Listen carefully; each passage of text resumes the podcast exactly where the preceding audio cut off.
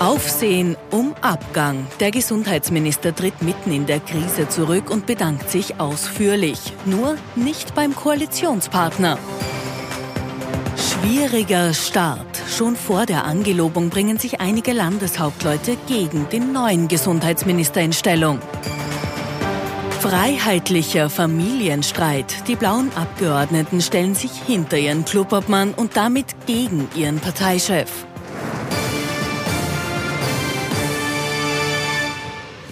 Ich wünsche Ihnen einen angenehmen Sonntagabend. Ich freue mich, dass Sie wieder mit dabei sind. Unser politischer Wochenrückblick. Wir hier in Wien sind noch immer im Lockdown, deswegen nehmen wir es mit dem Mindestabstand ganz genau.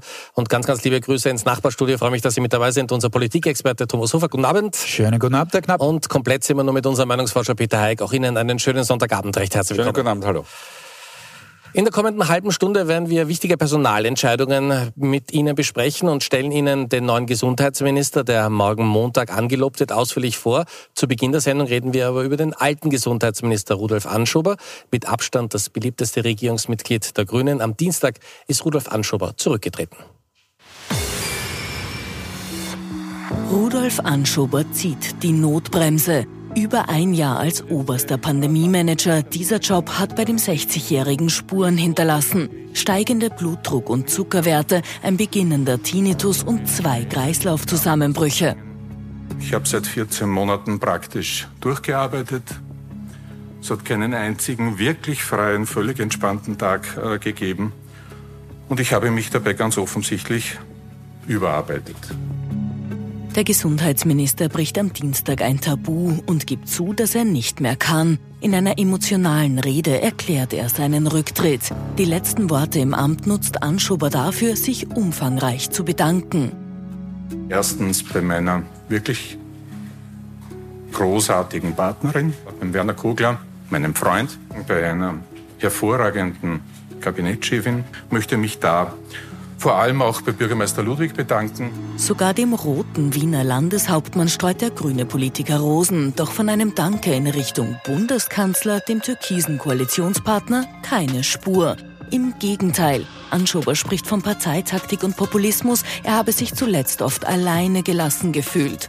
Bundeskanzler Kurz ignoriert den Seitenhieb und bezieht die Kritik nicht auf sich, sondern den seiner Meinung nach generell harten Politikerjob zur Einsamkeit, die man empfindet, wenn man an der Spitze steht und Entscheidungen treffen muss, die für viele Menschen eine unglaubliche Relevanz haben.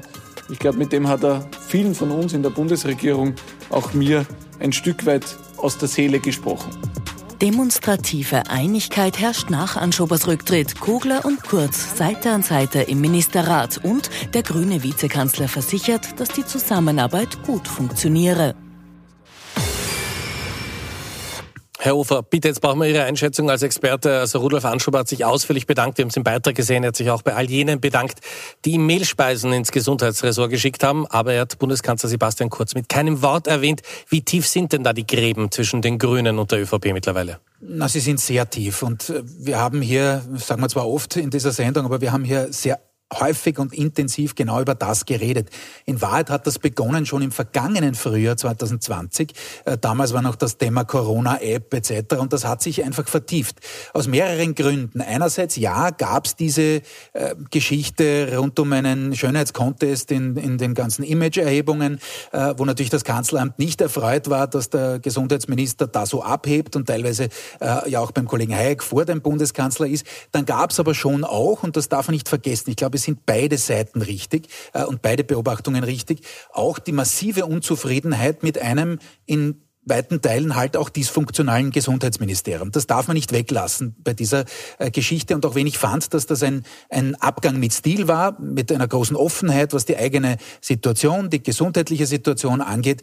Ähm, eines hat er natürlich vergessen, nämlich hier auch aufzuarbeiten, was in seinem Ressort, was auch bei ihm da schiefgegangen ist. Das war jetzt vielleicht nicht die immanente Geschichte, die zum Rücktritt geführt hat. Er hätte sicher gerne weitergemacht, gar keine Frage. Aber es waren eben genau diese beiden Aspekte. Einerseits, ja, dieses harte Geschäft, äh, dieses Tit for Tat, dieses wie du mir, so ich dir, auch in der Koalition und gerade in der Koalition, war ein ganz massiver Faktor, aber eben durchaus auch diese äh, Pleiten, Pech und Pannen, die wir auch und gerade im Gesundheitsministerium gesehen haben.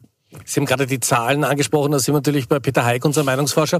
Also das ist natürlich schon ein Verlust für die Grünen, wenn man allein die Beliebtheitswerte von Rudolf Anschober nimmt. Die jetzigen nicht so hoch, aber zwischenzeitlich ist er auch vor dem Kanzler gelegen. Ja, also er, er hatte zum Teil ähm, deutlich bessere Werte als äh, der, der, Bundeskanzler. Ähm, ich, ich glaube aber nicht, dass das unbedingt so direkt äh, Auswirkungen auf die Parteiwerte gehabt hat. Aber wir, wir werden das gleich im, im Insert sehen. Ähm, es gibt einen, einen, einen ganz starken Verlauf, der äh, zu Beginn noch ganz äh, schräg nach oben gezeigt hat, nämlich sowohl für den Bundeskanzler als auch für den ähm, ähm, Gesundheitsminister. Das sieht man. Da war aber ähm, der Bundeskanzler deutlich besser positioniert und dann ging es steil bergab und äh, Anschober ging auch zwar hinunter, aber er lag lange, lange Zeit davor. Und das ist ganz interessant, weil ähm, beim ersten Lockdown war man ja noch sehr, sehr gut im, im gemeinsamen Auftritt und, und man hat dann versucht, diese Einigkeit oder man, man war sich einig in vielen Dingen. Und dann hat sich das aber geändert und der haben wir auch wieder hier in dieser Runde schon öfter gesagt, naja, es gibt ja hier den, dort den, den, kleinen Angriff des Koalitionspartners auf den grünen Gesundheitsminister. Das hat möglicherweise den Grund, dass er eben ähm, bessere Werte hat. Und äh, wenn es möglicherweise diese Angriffe wirklich gegeben hat, dann haben sie wirklich einen Erfolg gehabt. Er ist nämlich wirklich auch hinuntergegangen, so wie der Bundeskanzler. Ähm, grundsätzlich sieht man aber an diesem Verlauf auch, wie schwer es ist, ähm, in einer Krise ähm, sehr, sehr gute Werte auf einem hohen Niveau zu zu halten, wenn es denn, wie der Kollege Hofer vorher richtig gesagt hat, durchwegs ähm, Fehler im Ministerium, also sowohl im Gesundheitsministerium gibt, als auch ganz grundsätzlich in der Bundesregierung Schnitzer passiert sind, dann ist das natürlich das Ergebnis, was nichts heißt, bekanntermaßen für die Zukunft. Das kann sich natürlich auch wieder drehen. Herr Knapp, vielleicht ganz kurz gestatten Sie mir da kurz reinzugrätschen. Ja, sehe ich genauso. Ich glaube, eines muss man dazu noch sagen. Es ist das, was jetzt die Zahlenreihe des Kollegen Hayek äh, äh, gezeigt hat, einfach unverständlich, dass man auf so ein Match einsteigt und das zu einem solchen macht. Warum? Weil das der Regierung insgesamt nicht hilft. Also wenn das jetzt da ein Match der Eitelkeiten wird, dann muss man mal auf die Zielgruppen der jeweiligen Parteien schauen. Und da ist es ganz anders als in der Vorvorgängerregierung bei Türkis-Blau. Ähm, da hat man sich nämlich viele, viele Zielgruppen geteilt, hat man sich gematcht um viele sehr ähnliche Zielgruppen. Das ist eigentlich bei dieser Regierung überhaupt nicht der Fall. Und insofern hätte man sehr, sehr entspannt, sehr, sehr locker sein können und sagen können, wunderbar, das kann man jetzt nach dem Prinzip Leben und Leben lassen abhandeln. Nur diese Größe hatte man in der Regierung nie. Äh, und man wird sie auch weiterhin nicht haben. Jetzt kann man sagen, okay, es ist die Zielscheibe oder eine Zielscheibe äh, vielleicht draußen bei den Grünen. Jetzt kommt der Herr Mückstein, der ist wieder ein ganz neuer, ein ganz anderer Typ. Wir kommen noch zu ihm. Äh, aber natürlich das, was derzeit an Fouls passiert, wo auch die Inhalte deutlich in den Hintergrund rücken, das muss man abstellen, denn ansonsten wird es dann, wenn es nämlich innenpolitisch wirklich wieder heikel wird von den Themen her, denn in der Pandemie eint einen ja die Ziel Setzung, nämlich die Eindämmung der Pandemie, dann wird es wirklich haarig. Äh, und auch wenn es diesen Kit gibt äh, in der Koalition, nur ja nicht neu wählen, ähm, bin ich gespannt darauf, wie man sich dann wirklich langfristig drüber turnt über die Frage, warum sind die beiden eigentlich noch zusammen. Mit welchen Fouls also wird Wolfgang Mückstein, der neue Gesundheitsminister, rechnen müssen? Darüber reden wir gleich. Jetzt wollen wir Ihnen ganz gerne den neuen Gesundheitsminister vorstellen. Morgen wird er von Alexander van der Bellen angelobt und das ist der neue Gesundheitsminister. Vom Hausarzt zum Minister. Wolfgang Mückstein wird am Mittwoch nur wenige Stunden nach Rudolf Anschubers Rücktritt als neuer Gesundheitsminister vorgestellt. Den Job als Politiker konnte er sich bei einer Diskussionssendung vor einigen Wochen noch nicht vorstellen. Ich möchte kein Politiker sein und, und äh, man muss auch, auch da mal Lob aussprechen, weil es ist bitte schon noch viel richtig gemacht worden. Und in dieser Situation, äh, in der wir uns alle befinden seit einem Jahr, kann man wesentlich mehr falsch machen als richtig. Dass er vom eher konsensorientierten Stil Anschubers abgehen dürfte, macht Mückstein schon bei seinem ersten Auftritt als designierter Minister klar. Ich werde unpopuläre Entscheidungen treffen, wenn es nötig ist. Wenn Intensivstationen hier so wie in Wien an ihre Grenzen kommen, dann bin ich für einen Lockdown. Angelobt wird er erst am Montag, doch die Landeshauptleute bringen sich schon jetzt als Gegenspieler in Stellung. Tirols Landeschef Günter Platter drängt auf rasche Öffnungen und Hans-Peter Doskozil schert gleich überhaupt beim verlängerten Ostlockdown aus und beendet ihn am Montag. Was Mückstein davon hält, ist dem burgenländischen Landeshauptmann eher nicht so wichtig.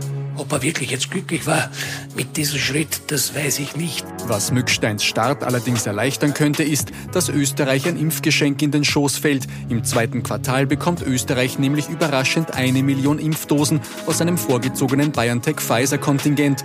Außerdem verspricht Bundeskanzler Sebastian Kurz deutliche Öffnungen ab Mitte Mai. Die Details sollen aber erst nächste Woche vorgestellt werden. Dann wahrscheinlich schon mit Wolfgang Mückstein am Podium.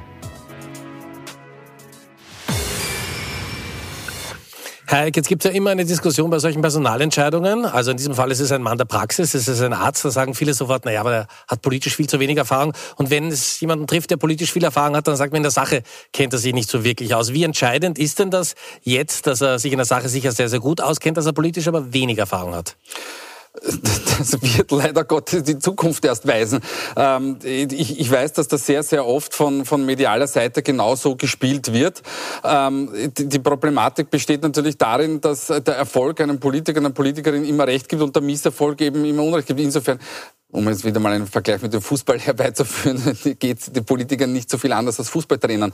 Ähm, es ist halt das Spannende daran, dass ähm, der neue Gesundheitsminister zwar aus der Medizin kommt, aber in Wirklichkeit ist er natürlich, was Virologie, Epidemiologie betrifft, natürlich auch kein Experte, sondern ähm, er ist Arzt, er weiß, er weiß worum es im Großen und Ganzen geht ähm, und er wird hier natürlich seine ganze Expertise einbringen. Ähm, die Frage ist, hat er so rundherum in seinem Kabinett so ein gutes Team, dass ihn über die politischen Schnittstellen hinweggeleiten kann? Auf das kommt es an. Und da liegt es natürlich auch auch in, in, der, in, der, in der Macht der Grünen, hier ihn zu unterstützen und sagen, wir haben hier eine Person und hier eine Person, die werden dich begleiten und, und wir werden dir, dir eine Handlungsanleitung geben, eben nicht für die Inhalte des Medizinischen, wahrscheinlich da auch, aber insbesondere was die politische sowohl Kommunikation als auch Verhandlungen betrifft, weil das ist, auch wenn in der Ärztekammer, und es ist sicher kein einfaches ähm, am Becken, wo man sich dort bewegt, ähm, verhandlungstechnisch,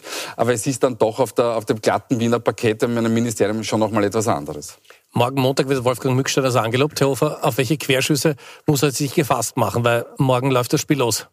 Ja, also die sind natürlich mannigfaltig. Wir haben es vorhin besprochen und ich kenne ja den Herrn Mückstein aus der äh, Wiener Ärztekammer und er ist äh, ganz sicherlich ein, ein recht innovativer Kopf, äh, der schon versucht, seine Dinge durchzusetzen. Natürlich aber dann auch sehr emotional, wenn das einmal nicht so funktioniert. Und da braucht er natürlich schon eine gewaltige Stressresistenz. Denn einerseits gibt es den Koalitionspartner, wir haben es vorher gerade besprochen, anhand des Beispiels Anschober und der war natürlich Jahrzehnte im politischen Geschäft dabei, auch wenn nicht immer auf Bundesebene.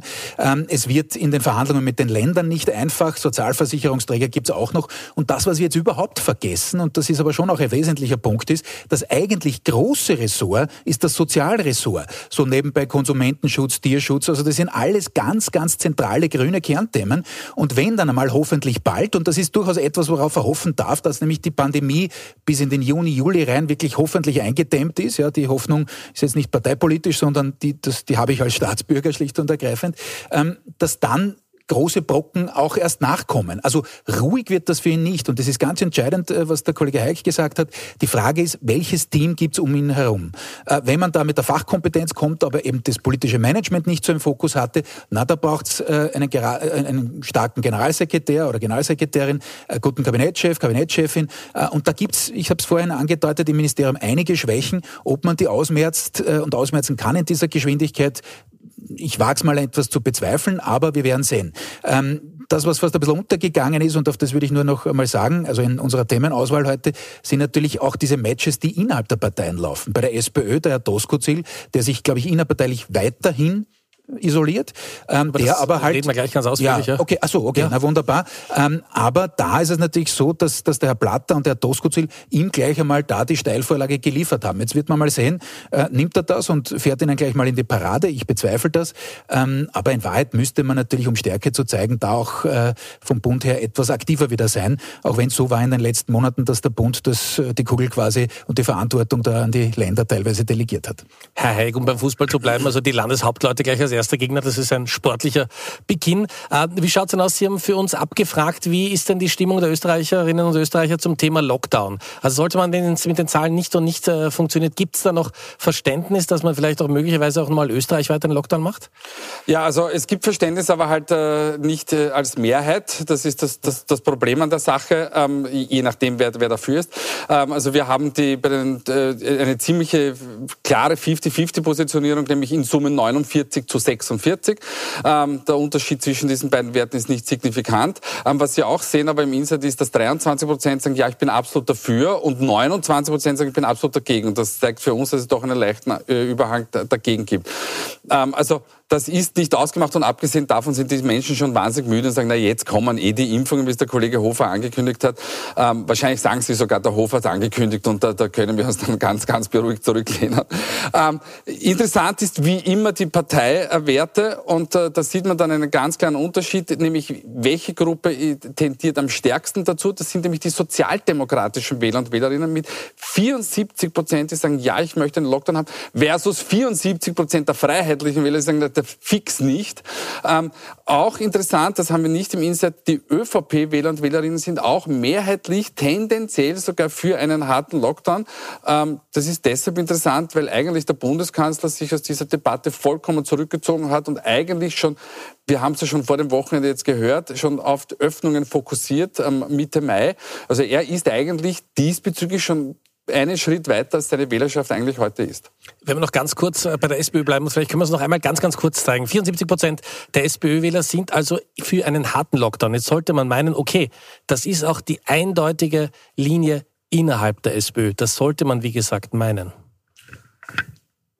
Am Mittwoch verkündet der rote Landeshauptmann Hans-Peter Doskozil, dass schon ab morgen das Burgenland den Lockdown beendet, obwohl der in Wien und Niederösterreich noch bis mindestens 2. Mai weitergeht. SPÖ intern macht er sich damit keine Freunde. Mit der Entscheidung stellt er sich nicht nur gegen die Parteichefin Pamela Rendi-Wagner, sondern auch gegen den Wiener Bürgermeister Michael Ludwig. Und der kontert im Ö1 Mittagsjournal ungewohnt scharf. Jeder Landeshauptmann ist für sein Bundesland verantwortlich, was die wirtschaftliche Entwicklung betrifft, aber auch die Entwicklung des Gesundheitswesens. Ich habe mich für einen anderen Weg entschieden, weil mir die Gesundheit der Menschen das Allerwichtigste ist. Eindeutige Eindeutige Ansage vom Wiener Bürgermeister Hofer. Wie ist jetzt das Match innerhalb der SPÖ? Ich frage nicht, erklären Sie uns die SPÖ momentan. Nein, es ist, äh, glaube ich, relativ eindeutig. Und äh, Frau Rende Wagner hat in der ZIP 2 dann noch nachgesetzt, hat sich eindeutig, logischerweise und erwartbarerweise auf die Seite des Wiener Bürgermeisters gestellt. Äh, das ist das, was ich vorhin angedeutet habe. Ich glaube, der burgenländische Landeshauptmann isoliert sich zunehmend innerhalb der Partei. Da gab es schon einige äh, Geschichten in diese Richtung ab vergangenem Sommer, auch mit seiner Impfskepsis noch vor Weihnachten etc. Ähm, das mag im Burgenland funktionieren und das mag durchaus auch dort äh, umfragetechnisch angezeigt sein, dass eine Mehrheit dafür Öffnungen ist. Aber es ist innerparteilich jedenfalls nicht der Weg, den er eigentlich mal beschreiten wollte, nämlich in Richtung einer Kandidatur für den Bundesparteichef. Ähm, also da ist sein Stern deutlich im Sinken. Das muss aber fürs Burgenland einmal nicht viel heißen.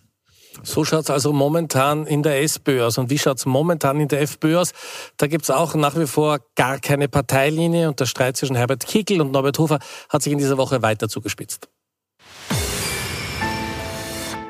Tests, Impfungen, Masken, Diskussionsthemen gibt es derzeit genug. Der freiheitlichen Familie gibt jetzt allerdings ein Maskenstreit Anlass, grundlegender über die Beziehung nachzudenken. Und zwar jene zu ihrem Parteichef Norbert Hofer. Der erzürnt die blaue Familie nämlich letzte Woche mit einem Tweet, in dem er in seiner Rolle als dritter Nationalratspräsident die Maskenpflicht im Parlament einfordert. Der Appell bleibt von den FPÖ-Abgeordneten aber nicht nur ungehört, sie stellen sich geschlossen gegen den Parteichef und hinter den Clubobmann Herbert Kickel, der selbst vehement gegen Masken eintritt. Und dann spricht noch ein FPÖ-Bundesrat öffentlich über die, wie er sagt, schwierigen Stunden, die die blaue Doppelspitze gerade erlebt. Möglicherweise zu schwierig, lässt Johannes Hübner durchblicken. Wir müssen versuchen, dass alle Beteiligten sich wieder auf eine Formel einigen oder wenn eine Einigung auf eine Formel nicht möglich ist, eine Trennung im Vernünftigen und im Interesse der Bewegung, der Partei und unserer Weltanschauung passiert.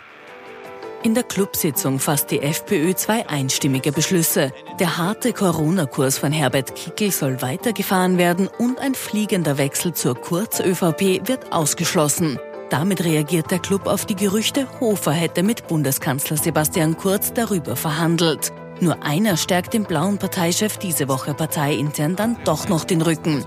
Im Interview mit der Krone bezeichnet der oberösterreichische FPÖ-Obmann Manfred Heimbuchner das wörtlich Herumgesäge als absolut unanständig. Er selbst ist ja gerade erst wegen einer Covid-Erkrankung aus der Intensivstation entlassen worden.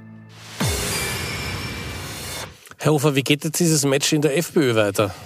Ja, es war einmal ein, ein, ein echter Rückschlag für den Herrn Hofer natürlich diese Woche. Das ist kein Thema. dass der Freiheitliche Parlamentsclub hat sich von wenigen Ausnahmen, die im Übrigen auch aus Oberösterreich gekommen sind, abgesehen da einheitlich sozusagen gegen Masken entschieden. Äh, und insofern habe ich mich gefragt, warum er da sehenden Auges in diese zumindest innerparteiliche Blamage gegangen ist. Äh, inhaltlich hat er natürlich recht, gar keine Frage mit den Masken, da brauchen wir gar nicht diskutieren. Aber er musste natürlich wissen, dass aufgrund der gängigen Praxis im Club er da gegen Herbert Kickel keine Meter haben wird. Aber das eigentliche Match Match, auch das haben wir, Entschuldigung, die dauernde Wiederholung oder Verweis auf frühere Sendungen, sehr häufig hier besprochen. Das eigentliche Match im Hintergrund lautet Kickel gegen Heimbuchner. Ähm, und man hat das auch gesehen. Oberösterreich hat jetzt demonstrativ äh, sich hinter Norbert Hofer äh, gestellt. Und ich glaube, derzeit gibt es so ein bisschen die Phase, wo man sagt, okay, lassen wir es auf einem Parteitag ankommen, ja oder nein. Beide Seiten fühlen sich stark genug, um einen solchen zu gewinnen. Ähm, anzuraten wäre es von außen natürlich nicht. Der reguläre Parteitag findet im Herbst 2022 statt. Da jetzt selber wieder den Fokus darauf äh, zu richten, äh, dass man sich eigentlich nicht einig ist und das war man natürlich nie. Es war auch dieses Gerede von einer Doppelstrategie spätestens seit der Wahl 2019 Unsinn, denn das würde ja voraussetzen, dass sich die beiden Kontrahenten irgendwie abstimmen und das Gegenteil ist der Fall, wie wir gerade sehen. Also das wird schon eine spannende Geschichte. Ich würde derzeit sagen, bundespolitisch ganz klar Herbert Kickel ähm, in der Vorlage, das ist so, aber möglicherweise schreckt er auch davor zurück, da es zu einer, zu einer Kampfabstimmung äh, kommen zu lassen, denn wie gesagt, das würde der FPÖ schaden. Viel gescheiter wäre aus allgemeiner Sicht ähm, äh, oder allgemeiner Einschätzung ähm, die freiheitliche Strategie, dass man sagt, gut, lassen wir die Regierung auch noch in das Problem laufen äh, der zunehmenden sozialen und wirtschaftlichen Verwerfungen nach Ende oder eingedämmter Pandemie äh, und heimsen wir da einfach noch ein paar Prozentpünktchen ein und versuchen in Oberösterreich da mal ein, ein mehr als respektables äh, Ergebnis hinzulegen. Herr Eick, wir müssen jetzt noch einen Namen nennen. Heinz-Christian Strache hat sich in dieser Woche nochmal versucht, ins Spiel zu bringen. Aber ich glaube, also dieses Spiel Heinz-Christian Strache und die FPÖ, das ist wirklich vorbei. Nein, das hat ja die, die äh, FPÖ auch gleich äh, klargestellt durch, durch den äh, Abgeordneten Schnedlitz. Ähm, also es gibt hier kein Zurück mehr. Das wäre auch sehr, sehr, ähm, äh, das wäre den Wählern und Wählerinnen kaum zu erklären. Ähm, es ist aber spannend, weil es zeigt, dass Heinz-Christian Strache noch immer ein unglaublich gutes politisches Gespür hat, jetzt abgesehen davon, was bei Ibiza passiert ist, weil er merkt natürlich, dass es hier ein Vakuum geben könnte, wo er als Ausgleich wieder ins Spiel einsteigen könnte. Aber diesen Gefallen wird man ihm äh, nicht tun. Die Frage ist natürlich nicht nur, welchen Rückhalt hat aber ähm, Norbert Hofer, um nochmal den Sprung zurückzumachen, in, in der Partei, sondern auch in der eigenen Wählerschaft. Und äh, so wie sich derzeit die, die freiheitliche Wählerschaft äh, präsentiert, ist das eher eine Kickel-Wählerschaft Wählerschaft als eine Norbert Hofer Wählerschaft. Und es stellt sich tatsächlich für Norbert Hofer die Frage, wohin geht denn die Reise? Was möchte er äh, mit seiner Positionierung bezwecken? Ist es eigentlich eine Eigenpositionierung, weil ich vielleicht irgendwas später mal anders machen möchte? Oder möchte ich tatsächlich die Partei dorthin führen? Derzeit gelingt ihm das in jedem Fall nicht. Gut, dann kommen wir zum Ende der Sendung noch zu den Top und Flops. Wir haben in dieser Woche, wie gewohnt, Thomas Hofer und Peter Eick, die beiden Herren getrennt voneinander gefragt, wer in dieser Woche besonders positiv aufgefallen ist und wer es durchaus hätte besser machen können. Also ich bin gespannt. Wir sind zum ersten Mal immer um diese Uhrzeit live hier im Studio. Die Ergebnisse? Gibt es wieder Übereinstimmungen? Schaffen wir ein Quartett? Okay, nein. Okay, äh, keine Übereinstimmung. Ja, äh, bei mir ist es, glaube ich, deutlich, liegt mir auf der Hand und ich schließe ja. bei dem an, was äh, Kollege Hayek gesagt hat. Der Strache aufgrund von Jenseitigkeit, ja, politisches Gespür, schon richtig. Nur es ist deswegen noch besonders lustig, äh, weil Herbert Kickel, den er ja jetzt gestützt hat oder versucht hat zu stützen, unter Anführungszeichen, ähm, einer der ersten war, die nach Ibiza gesagt haben, parteiintern so Ende Gelände raus mit dem. Wir müssen uns von dem trennen, das ist vorbei. Ähm, und insofern ist es besonders lustig. Ich wäre sehr verwundert, würde man auf das einsteigen mittelfristig.